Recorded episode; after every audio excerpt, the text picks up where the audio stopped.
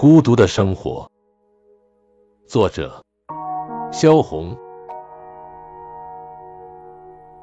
蓝色的电灯好像通夜也没有关，所以我醒来一次，看看墙壁是发蓝的，再醒来一次也是发蓝的。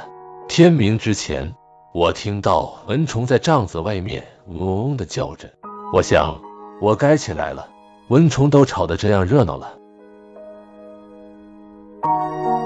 收拾了房间之后，想要做点什么事情。这点日本与我们中国不同，街上虽然已经响着木屐的声音，但家屋仍和睡着一般的安静。我拿起笔来，想要写点什么，在未写之前，必得要先想。可是这一想，就把所想的忘了。为什么这样静呢？我反倒对着这安静不安起来。于是出去，在街上走走。这街也不和我们中国的一样，也是太静了，也好像正在睡觉似的。于是又回到了房间，我仍要想我所想的，在席子上面走着，吃一根香烟，喝一杯冷水，觉得已经差不多了。坐下来吧，写吧。刚刚坐下来，太阳又照满了我的桌子，又把桌子换了位置，放在墙角去，墙角又没有风。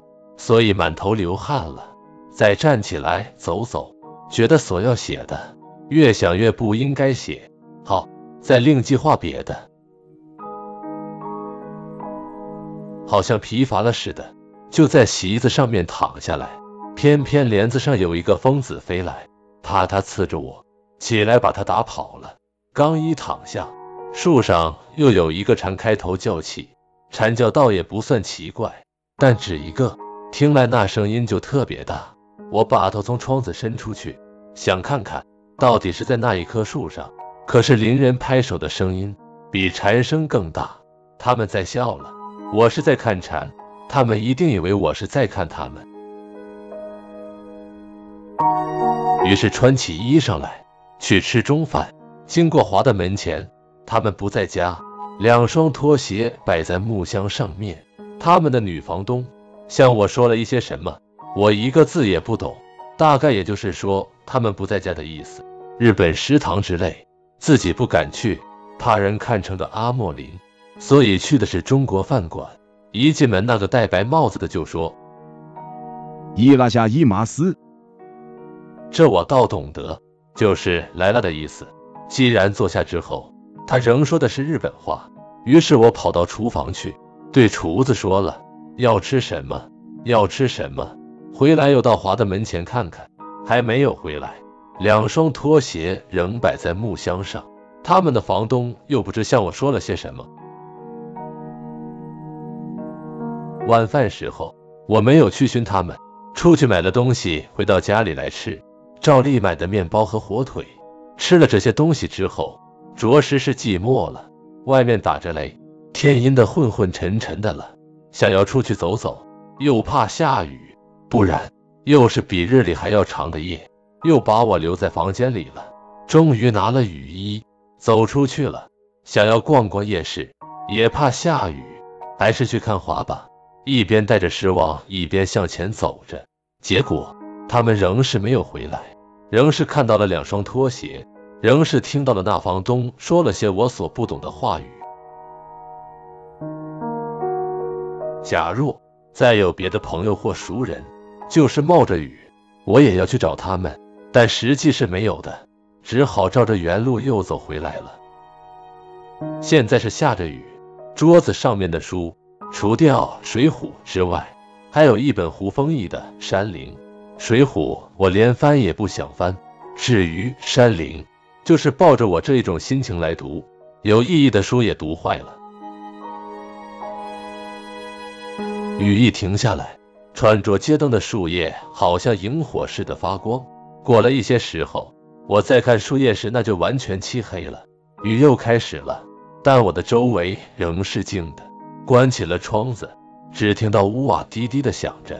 我放下了帐子，打开蓝色的电灯，并不是准备睡觉，是准备看书了。读完了山林上生的那篇。雨不知道已经停了多久了，那已经哑了的全龙八，他对他自己的不幸，并不正面去惋惜，他正为着铲除这种不幸才来干这样的事情的。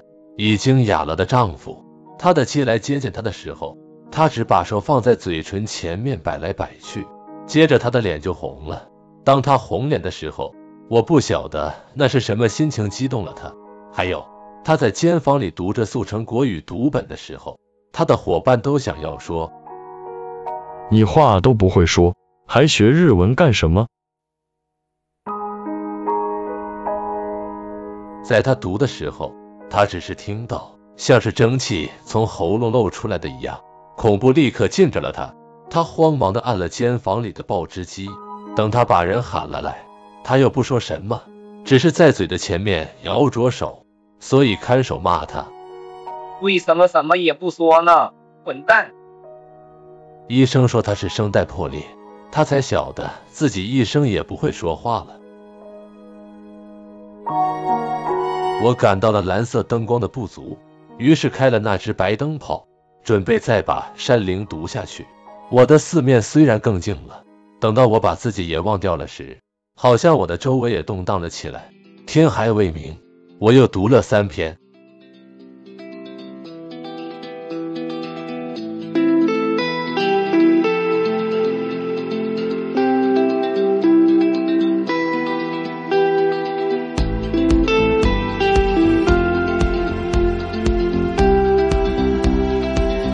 期就分享到这，欢迎在下方留言，祝您开心。